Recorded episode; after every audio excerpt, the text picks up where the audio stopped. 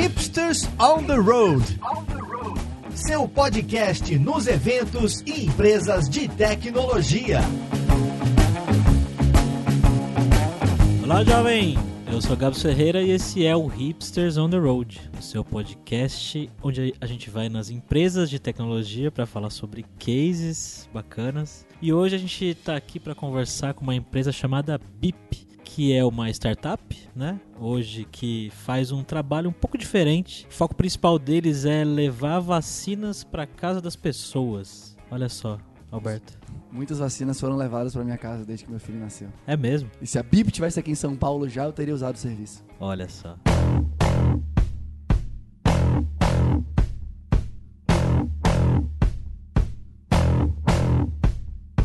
Estamos aqui com o Luiz Costa, que é CTO lá na BIP. E aí, Luiz, beleza? Opa, beleza, tudo bem?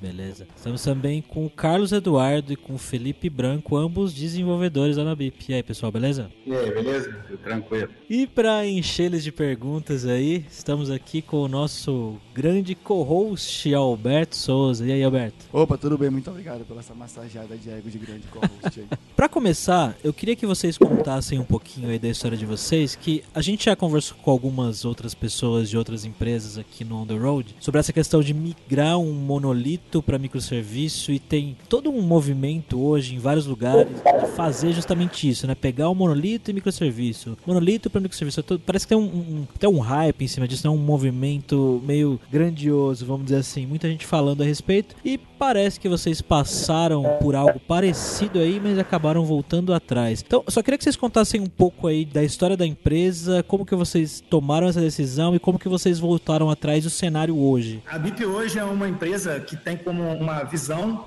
criar as melhores experiências na área de saúde. A gente está trabalhando a parte de vacinação, foi um negócio que deu muito certo para a gente. O que a gente faz hoje é permitir que um usuário, através de um aplicativo, possa pedir para uma enfermeira ir até a casa dele aplicar uma vacina no filho dele ou na própria pessoa, enfim. E a BIP organiza todo esse trâmite aí, desde é, levar a enfermeira até o processo de agendamento. Mas, como eu falei, a gente não é uma empresa que tem o objetivo final ser uma empresa de vacinação. É, a gente quer criar essas melhores experiências na área de saúde. E a primeira coisa que a gente fez quando a gente chegou no mercado foi é, oferecer um serviço que era o, o usuário poder chamar um médico para atender na sua casa. No consultório, você poderia chamar um médico, ele ir até a sua casa e fazer o atendimento lá. É, a gente criou dois aplicativos, um para o usuário e um para o médico, e uma back-end para atender essa demanda aí nossa de negócio. Como qualquer startup, a gente construiu isso muito rápido,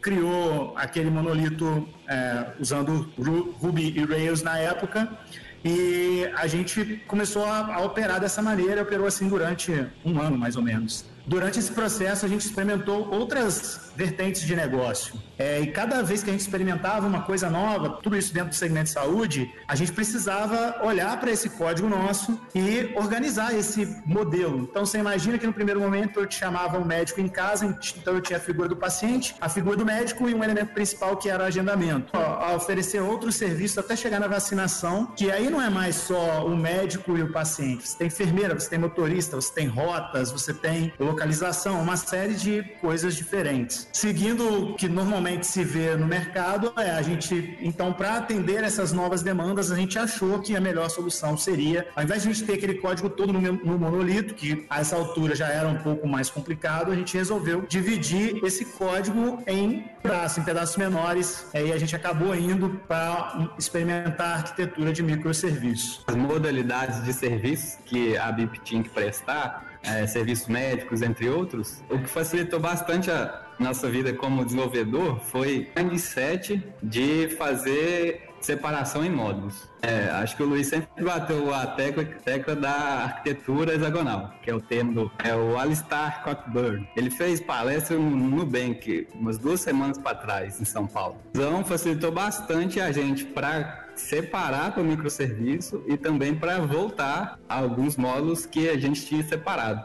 que é esse mindset de, de sempre fazer o, o código modularizado. Ah, vou fazer serviço para mexer com localização. Então vai ter um módulo lá, um contexto separado e quem precisar daquilo só vai perguntar para aquela parte isolada, entendeu? O, o, Branco falando isso dá a impressão que a gente nasceu assim, né? Na verdade, a gente veio de um código meio complexo inicialmente, startup. O que a gente fez foi criar um monolito para atender serviços de saúde, que basicamente era é, levar médico para casa dos pacientes. Depois a gente teve que migrar isso para um modelo um pouco mais complexo de negócio e a gente achou que a opção boa seria distribuir isso em é, sistemas menores. Acho que foi essa a primeira isso, só que o monolitão, de começo, sempre teve essa ideia da separação. Claro que no começo, meio na pressa, não, é feito tudo perfeito, mas é, experiências que acho que eu já tive por fora, o código estava bem separado, estava assim, bem estruturado para começar a fazer essas refatorações. Uma coisa que me chama a atenção, antes da gente entrar aí na conversa de ter ido pra frente, ter voltado e por aí vai, né? Quando vocês começaram com a primeira versão do projeto, né? Vocês de conectar paciente médico, vocês, vocês começaram no monolito. Quando vocês foram para outra vertente do negócio, de facilitar outra parte da área de saúde das pessoas, que é a parte de vacinação, vocês tomaram essa decisão, né? De arriscar, construir alguns dos módulos de maneira distribuída para ver o, o que é que ia rolar. Uma coisa que eu sempre me interesso nessas conversas é qual que foi o, o ponto forte ali, né? Ou os pontos de decisão, né? Que levaram vocês a decidirem a modularizar o sistema de maneira distribuída através de microserviços nesse caso, ao invés de continuar no seu no monolito que vocês já tinham antes. Por que, que vocês foram arriscar de distribuir a arquitetura? Acho que o principal motivador na época é que, como a gente já estava indo para um modelo de domínio bem mais complicado, fazer com que alguém que chegasse soubesse toda essa história, todos esses modelos num lugar só, era difícil trazer alguém para explicar todo o sistema de uma vez. Um primeiro motivador foi: se a gente consegue separar em contextos menores, eu consigo facilitar a chegada de alguém novo. Ou eu preciso aguentar um milhão de usuários, não era inicialmente essa a nossa motivação. Acho muito legal quando a, a motivação de distribuir o,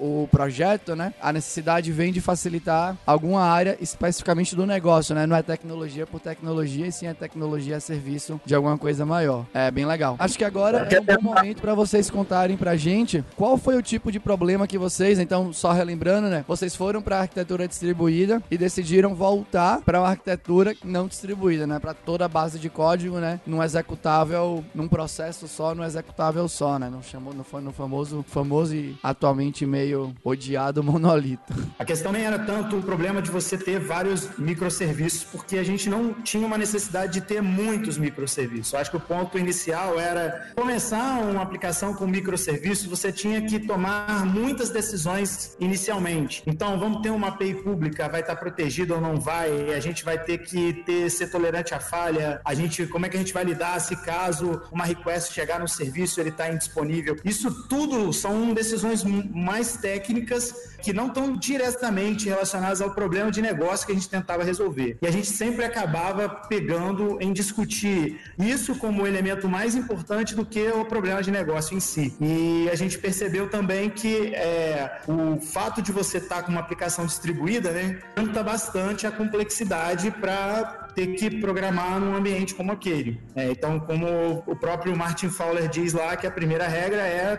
não distribua os seus objetos e um caminho é de distribuição aí. Pelo que você está falando, eu não sei se eu estou errado, mas parece que vocês nessa época não tinham tantos usuários, tantas requisições, tantos processos para realizar e para lidar, ou não? A gente nunca teve uma escala, assim, eu estou falando comparando com grandes sites na internet, né? A gente é um produto mais com nicho, né? Então a gente nunca teve uma grande escala, assim. Não há nenhum motivo específico para a gente ter a decisão de distribuída por conta da necessidade de escalar infinito, assim. É, o nosso maior problema é que a gente cons queria conseguir atender melhor algumas partes do negócio com menos código, um código menor, menos complicado. Além disso, também vale lembrar que, como a gente é uma startup, a gente está crescendo exponencialmente, a gente ter um time focado em resolver esses problemas de infraestrutura, segurança da API, como é que vai se comunicar os serviços, como é que a gente vai desenvolver esse serviço em si, não seria viável. A gente teria que alocar nosso time de desenvolvimento para resolver essas questões técnicas, ao invés de conseguir fazer o negócio escalado, desenvolver nova feature, novas funcionalidades que possam dar suporte à nossa operação. Então a gente optou a, a dar esse passo, entre aspas, para trás, né? Justamente por isso. A gente tem essa necessidade de desenvolver coisas para nossa operação, dar suporte à área de logística, à área de enfermagem, perder, entre aspas, tempo desenvolvendo essas features de um microserviço, a gente não teria um ganho absurdo de performance e, pelo contrário, a gente estaria perdendo tempo de desenvolvimento para fazer essas funcionalidades técnicas. Alberto, quer dizer então que eles tomaram uma decisão racional e correta baseada nas necessidades deles, mas não é assim que funciona, né? A gente não tem que usar o que tá no hype, Alberto? Para mim, qualquer solução de tecnologia é viável se for para atender a necessidade do negócio. Eu tô achando muito legal o case dos caras, porque eles foram lá testar e perceberam que ia atrasar a vida deles, se atrasa a vida, não vai, não vai usar. Tá tudo certo. Ah, acho que não. Um ponto importante é que é, a gente nunca definiu assim para o nosso time aqui especificamente, explicitamente, não vamos usar microserviço mais. O que a gente optou foi vamos deixar o monolito melhor de maneira que em algum momento, se a gente precisar, seja mais fácil a gente é, distribuir parte da aplicação. Meio mindset atualmente, é o mindset atualmente. Então vamos chegar nesse monolito. Vamos chegar no monolito agora pra gente conseguir, né, tirar essa mística atual. Não é mística, né? Que mística teoricamente é coisa boa. Com a gente tirar essa visão que parece que as pessoas têm hoje, né? Que só porque o código tá na mesma base, ele sempre vai ser tenso, né? É, conta pra gente, pessoal, qual que foi a estratégia de vocês, né? Pensando em design de código em si, né? E, e, e tentando deixar o código fácil para as outras pessoas entenderem, né? Fácil para ele ser estendido, né? Para ele ser é, evoluído e por aí vai, né? Como foi que vocês driblaram os problemas mais, mais recorrentes de um pedaço de código que vive todo no mesmo canto que é? Já que tá tudo no mesmo canto, já que tá tudo rodando uma coisa perto da outra, você pode chamar tudo que você quiser, de onde você quiser, na hora que você quiser e em geral não vai ter ninguém te barrando. Como foi? Conta pra gente como é que foi a estratégia de vocês, né? Para caminhar para esse lance que vocês falaram pra gente, né? Do monolito modular. O maior desafio quando a gente voltou para o monolito, lidar com o Rails em si, o framework. Porque sem ele hoje a gente também seria muito difícil a gente fazer um monte de coisa que a gente já faz hoje. Mas o, o grande ponto é que o Rails já, tomou uma série de decisões para você. Seu ORM, ele já definiu como é que você vai organizar suas pastas, ele, enfim, já tomou uma série de decisões, o que é bom. Só que para a gente fazer o que a gente queria, que era ter um código organizado, onde você tem responsabilidades concentradas em uma área só, isso é uma decisão nossa para quebrar um pouco a maneira como o Rails organizava as coisas. Então, a gente se baseou muito na ideia do, do Uncle Bob, apesar do Uncle Bob ser muito polêmico, assim, muitas coisas que ele fala são, são, eu acho, até muito exageradas, mas eu gosto bastante da ideia dele de você pensar o seu framework, o código da sua aplicação, e não a sua aplicação está dentro do seu framework, né? Que ele chamou isso depois de arquitetura limpa, né? Clean Architecture e tal, que tentou organizar o código no monolito de modos que a gente usasse o Rails para suportar o que a gente faz. Então, por exemplo, ah, eu quero falar com um banco de dados, nada melhor do que usar o Active Record. A gente usa o Active Record. Nosso domain model não está misturado com o Active Record. Então, essas foram algumas decisões iniciais nossas para conseguir fazer com que a gente tivesse algum tipo de isolamento. Até porque o Rails você não precisa ter muita cerimônia. Então, qualquer objeto eu posso chamar de qualquer lugar, basicamente. Então, a gente primeiro começou a separar o nosso código de negócio do código do framework.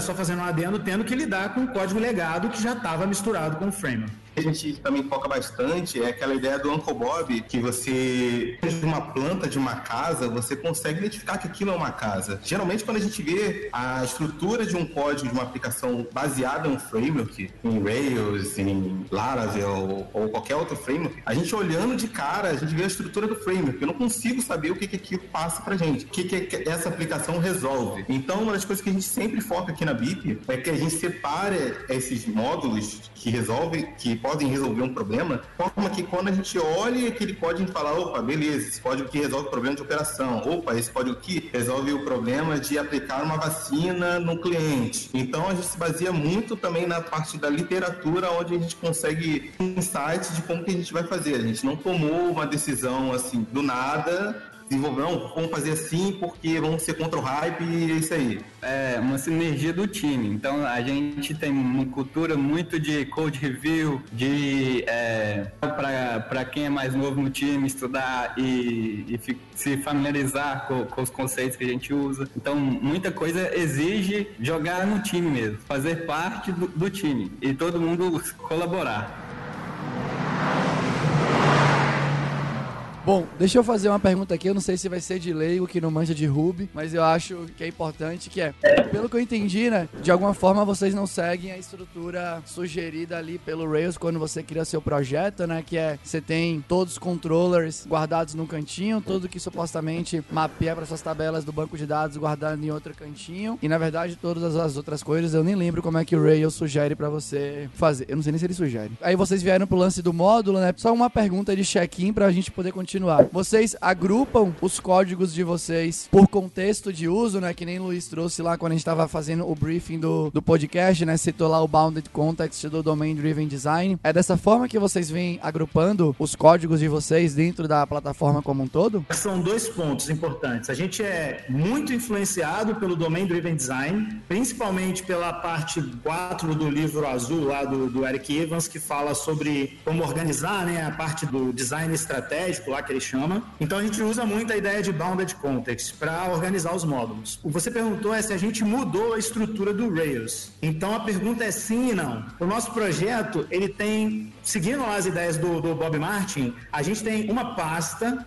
de Web App. Essa pasta é Rails padrão. Então tem lá controllers, views, os modules, do jeito que o Rails manda, sugerido. O código de negócio nosso vive em uma outra pasta nesse projeto. Então você imagina que você entrou na pasta raiz seu projeto, vamos, o nosso projeto aqui chama BIP Server. Você entrou nessa pasta, você vai ter duas. Uma chamada Application e a outra chamada Web App. Aí vivem todos os módulos que a gente está discutindo aqui. Então tem um módulo lá que é, é, vacinação, tem um módulo que é catálogo de produtos, tem um módulo que é roteirização inteligente, tem um módulo que é financeiro, enfim, vários módulos ali dentro dessa pasta. E o Rails, que é o nosso framework, continua com as pastas dele, controller, views, modules. A diferença é que quando uma request chega em um controlador, ele vai chamar um adaptador, né, que é a gente implementa como um caso de uso que está lá dentro daquela pasta application. E aí todas as regras de negócio e as transformações que precisarem ser feitas são feitas lá. O repositório lá naquela pasta que invoca um Active Record para salvar o que precisou de salvar no banco de dados. Vocês falaram de adaptador e tudo mais. Em algum momento mais para frente nessa conversa vai aparecer a, expressão arquitetura hexagonal ou algo do gênero? Eu costumo dizer que a gente é, se inspira em várias técnicas, né, em várias coisas na literatura. Então, hexagonal é uma inspiração, o Clean Architecture do Uncle Bob é outra inspiração, o Domain Driven Design a gente é, usa muitas coisas que eles sugerem lá. É por aí. Agora, uma curiosidade: vocês leram o livro lá do Domain Driven Design, lá o de capa azul, do, do começo ao fim? Cara, eu, eu, posso dizer que eu li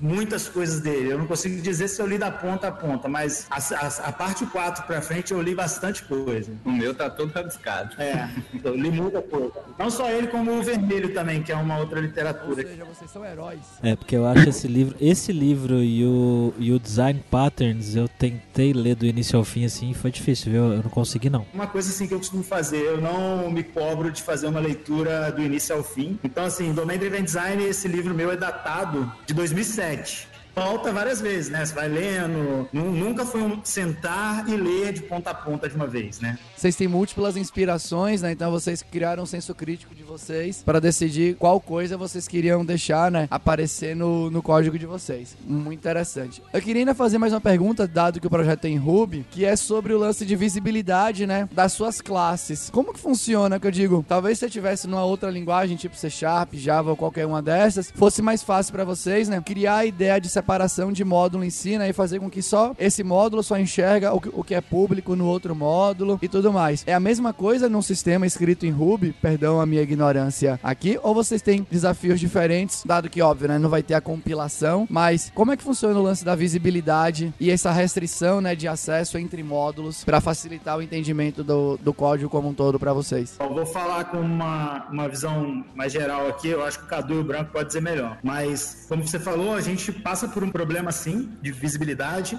visto que não tem como se restringir para serem acessadas de modo restrito, né?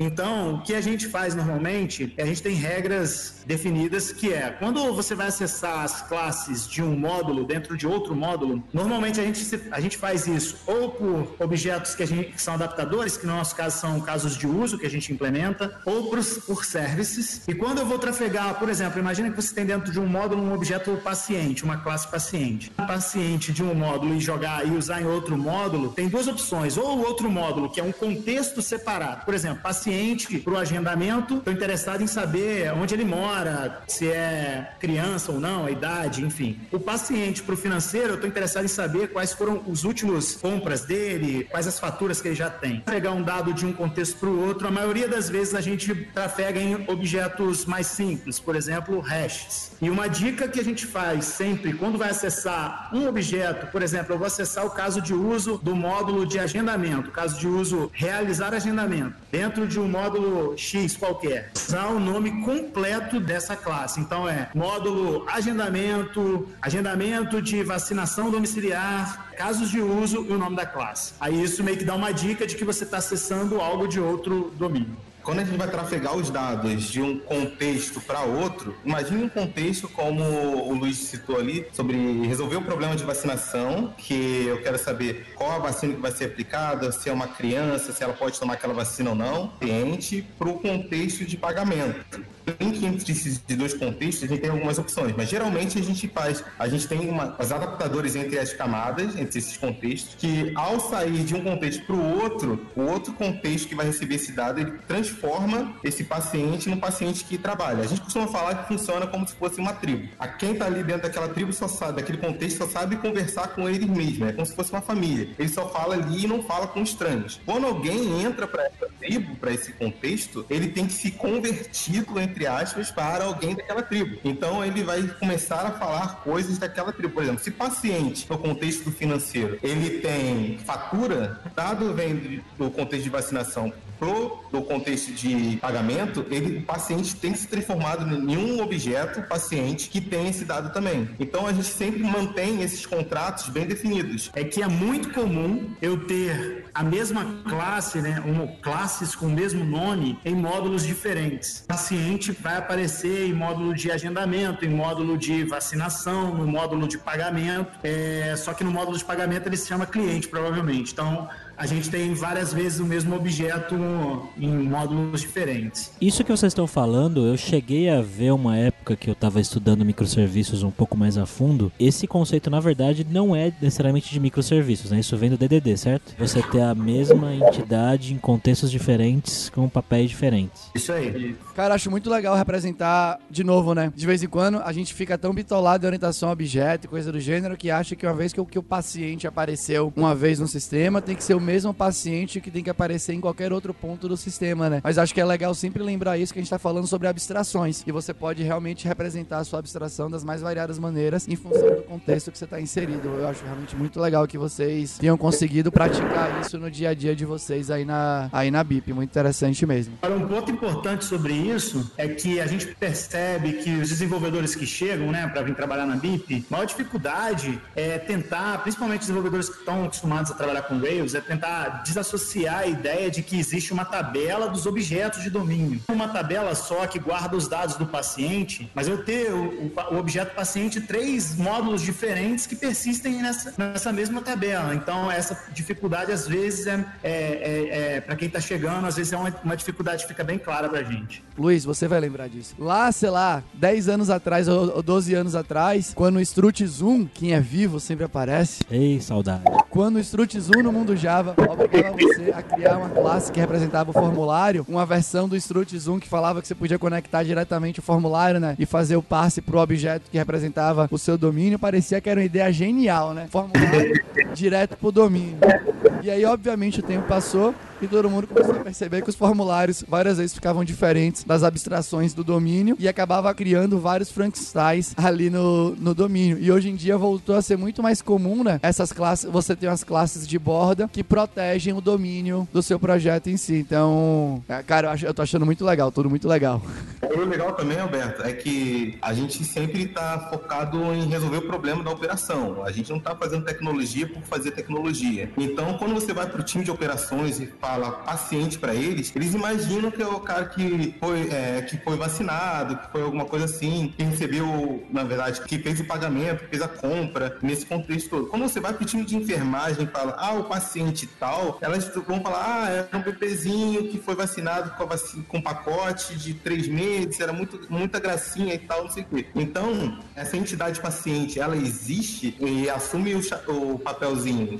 Tem outros vários papéis em cada módulo, então faz a gente refletir isso no nosso sistema. Então a gente tenta sempre refletir a realidade da BIP, do, das áreas, no nosso sistema. Igual eu falei lá no início. A arquitetura do nosso sistema, a gente consegue ver refletida a operação do dia a dia da BIP. Não é alguma coisa, por exemplo, ah, eu tenho uma classe paciente formulário. Não existe isso. Você vai ver o paciente ali e a gente vai fazer as abstrações para que vire um formulário, ou um formulário consiga transformar no paciente. Que assim, a gente conversando assim, dá a impressão que a gente tem o melhor código do universo. Lembrando que a gente tem que conviver com aquele legado que foi construído na época do início, né, da BIP até hoje. Então a gente tem muito código bagunçado ainda. Então a gente está no processo dessas refatorações. A gente já conseguiu fazer muita coisa, mas ainda tem muita coisa para ser feita. Bom, a gente falou bastante sobre serviços, integração e, e, e, ferramentas, mas eu queria saber duas coisas de vocês agora. Primeiro, como que funciona a, a aplicação de vocês para a pessoa que usa? Então, se eu moro aí no Rio de Janeiro é, e eu quero né, tomar uma, uma vacina na minha casa e eu baixo o aplicativo e eu marco um horário, agendo um horário, como é que funciona? E quais são a stack de vocês, né? Qual é a stack de vocês, além do, do Rails? O que, que vocês usam mais de tecnologia? Hoje a gente tem um aplicativo para Android, um aplicativo para iOS que os clientes podem usar e também a gente tem uma versão no, no site onde você pode fazer o agendamento de uma vacina. Rio de Janeiro, a gente atende em Brasília e estamos chegando em São Paulo agora no, na, nesse último trimestre do ano. Olha aí, Alberto. Venha, venha, venha. É, então, basicamente, o cliente ele informa a localização dele, porque a gente precisa saber quais as áreas que a gente vai atender, é, fala o endereço dele e a gente disponibiliza os horários é, para ele escolher esses horários. E uma vez que ele escolheu o horário, escolhe o produto que ele vai vacinar e faz a compra. Esse é o passo um que o cliente faz. A gente um back-end que é escrito em Rails, ele processa, né, faz o pagamento, fala com o gateway de pagamento, é, faz associação lá com, com as agendas, etc. E aí ele precisa integrar com vários outros sistemas. Tem um sistema importante que é o sistema de operação e atendimento, onde a equipe é, de relacionamento vai saber que tem cliente que é cadastrado, é, um novo cliente cadastrado, vai saber quais os agendamentos que estão previstos para amanhã, o pessoal de operação vai poder, poder é, gerar a lista com os atendimentos para gerar roteirização, enfim. E além de outros é, serviços nossos, a gente tem que escrever em algumas planilhas para um, um, pessoal ler, a gente precisa mandar informações para o Google Analytics, a gente precisa mandar informações para a plataforma de BI, tudo com é, RabbitMQ. Então, na verdade, eu queria fazer tipo um jabá também. Porque, na verdade, é... não sei se você sabe, Alberto, todas as que você está em atraso que você tem que tomar. Então, eu não sei se você sabe todas as vacinas que você tem que tomar que está em atraso. Sabe? Você pode baixar o aplicativo agora da BIP, pegar a sua caderneta de vacinação, se você souber onde está, né? E tirar uma foto que a gente vai analisar essa caderneta sua de graça, te avisando, ó, você está em atraso nessa vacina aqui. E não só sua, né? Da sua família toda. De graça isso. Jesus, quem procura acha. Eu não vou. Eu não vou. Eu não, vou não. Rapaz, você sabe que essa semana eu falei, acho que eu preciso tomar umas vacinas. Eu fui pegar minha carteirinha de vacinação. Acho uma vacina que eu tomei tinha sido 2004. Vamos voltar aqui na parte técnica da parada. vai. Outra coisa aqui, né, da stack de vocês, além do RapidMQ para fazer a integração, né, pelo que eu entendi, todas as integrações então são assíncronas. Eu vi que vocês têm três sabores de apps, né? Vocês têm as versões para a plataforma de venda em si, que usa, que é nativa, né, Swift por um lado e, enfim, né, não sei se é Kotlin ou, a- ou Java para a versão Android. É já E tem React Native para as apps de operação. Por que, que vocês decidiram fazer três diferentes ao invés de ser tudo com Native ou tudo, ou na verdade, aí seriam quatro, né? É, mas ou optar por quatro usando as linguagens alvo ali das plataformas. Inicialmente, a gente, quando a, a BIP nasceu, a gente nem pensou muito sobre isso e já criou os aplicativos em Android e iOS no ano passado e a gente veio, veio evoluindo esses aplicativos. Só que agora, 2019, a gente tá, a gente tem outras opções. Então a gente meio que está experimentando essas opções. Então a gente não tem uma definição ainda se a gente vai manter os dois aplicativos, porque tem um custo em manter duas bases de código diferentes, é difícil achar é, desenvolvedores para atuar nas duas bases de códigos. Então a gente resolveu fazer um experimento com um app menor, que é o app que as enfermeiras usam hoje quando vão fazer um atendimento, com o React Native. Acho que um ponto importante aí é que no começo, o aplicativo do BIP tinha outros serviços também, que o é, React Native e, e esses é, out- outras ferramentas não, não permitia assim, é, a gente usar como nativo. Por exemplo, é, no aplicativo existe lá o uso de VoIP, ele não é usado hoje, mas está lá, o código está lá e é nativo. Essas decisões foram tomadas há muito tempo e hoje acho que a gente vai começar, e acho que o React Native é a prova disso, a experimentar outras coisas, já que o aplicativo de operação é mais novo. Então, basicamente, a, a, a decisão é: a gente está pensando sobre isso, mas a gente ainda não tem um caminho certo a seguir. Mas sim, é uma pauta pra gente, que a gente está discutindo intensamente aqui na BIP. Animal, legal, né? Sinto que talvez o, o próximo seja um Flutter aí, né? Quem sabe os caras vão, vão testar um Flutter. Bate na madeira, hein? Ô, louco, calma aí. Calma aí, corta a edição, corta a edição. Velho, eu, eu- eu confesso que o minha, a minha sacola de perguntas é, se esgotou aqui, né?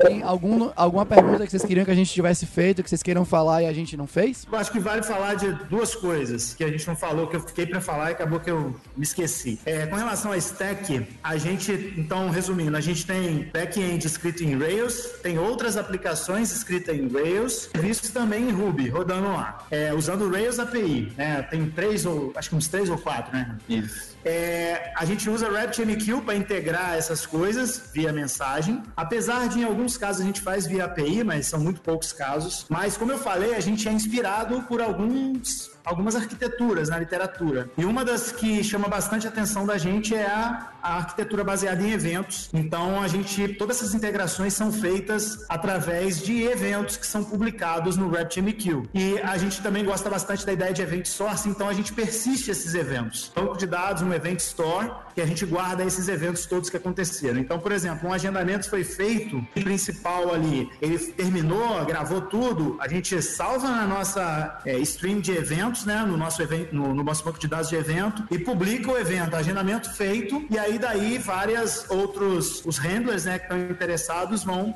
pegar isso para fazer alguma coisa, ou postar no RabbitMQ, ou enviar para um async job, ou mandar para uma planilha no Google Docs, ou enviar para o API de, de BI, enfim, é interessante falar. Aproveitando que você falou que vocês persistem, né? Os eventos que vocês querem publicar, eu imagino que vocês persistam porque, caso vocês percebam que deu problema em algum tipo de consumo, vocês publicam de novo pra fazer o replay do evento. É mais ou menos isso? Isso é uma vantagem, né? Mas o nosso principal objetivo com isso é fazer um tracking de, de auditoria das mudanças também. Mas a gente faz isso. Por exemplo, ah, aconteceu por acaso um problema e a gente perdeu um evento, a gente republica esse evento. Aposto que vai ter um, um comentário nesse episódio. Mas por que, que vocês então não usaram o Kafka? Porque ele ia persistir as mensagens e ia poder republicar pra vocês e não sei o quê. Vamos ver. Vamos esperar para ver. É interessante, mas o, o atende bem a gente, a gente já tinha conhecimento dele, então a gente nem cogitou usar Kafka nesse momento. Só quero ver os comentários. Vocês têm mais alguma coisa que vocês queiram acrescentar? A gente falou que a gente usa o Rails e a gente mudou um pouco né, o jeito que a gente trabalha com o Rails. Dizer que essa, todo esse código que a gente coloca separado do Rails são códigos que são é, lógicas de negócios mais complicados. É, organizar o estoque de vacina, você precisa lidar com lote de vacinação, é, vencimento, né, validade da vacina, saber o que, que chegou primeiro, o que, que vai sair agora, reservar a vacina, uma série de detalhes são complicados. Mas para fazer um CRUD arquitetura, a gente usa Rails padrão. Cadastro simples, né? Vou cadastrar um, um produto que é só alguns dados desse produto, o Rails padrão. Faz todo sentido, né? Se é fácil, não, não, não tem por que não usar, né? Gente, ah, enfim, né? Muito obrigado por vocês terem contado a história, né? Da arquitetura, um pouco da arquitetura da BIP aí. Eu acho que é um, um case super prático pra galera que tá, que tá ouvindo, né? Que tá ouvindo a gente aí, sei lá, né? Dirigindo, mas prestando atenção no trânsito ou em qualquer outro, outra situação. Fiquei muito feliz de saber da história de vocês mesmo. Muito legal. Bacana, acho que pra gente também é bem legal poder compartilhar um pouco do que a gente tá fazendo aqui. E vocês estão contratando nesse momento? Claro que sim. E tem interesse em trabalhar na BIP, não deixe de entrar em contato com a gente. Tem muita coisa legal aqui. Vamos deixar aí na descrição do episódio o link para as vagas da BIP. E se você tem um case muito legal aí de tecnologia, né? De um case não só de tecnologia, mas de gestão, de qualquer coisa linkada com a área de tecnologia aí e quer falar com a gente, por favor, entre em contato, né? Nosso Twitter, comente aí no, no episódio. E lembrando que eu, o Alberto e alguns outros instrutores aqui da Kaelon estamos com um projeto onde a gente palestra em empresas e faculdades. Então, se você tem interesse em ter uma palestra nossa aí na sua empresa, na sua faculdade, vem falar com a gente. E venha também participar do Meetup do Hipsters.tech toda última terça-feira na Calum São Paulo e talvez em breve em outras unidades, né, Alberto? Com certeza, Meetup do Hipsters. Agora você vai ouvir via rádio e ao vivo, seguro. Olha só, cansei esse bigode aqui. então, valeu, jovem.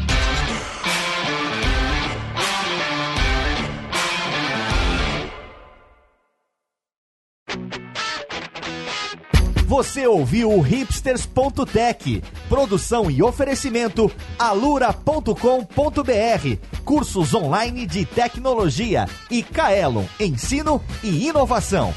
Edição Radiofobia, podcast e multimídia.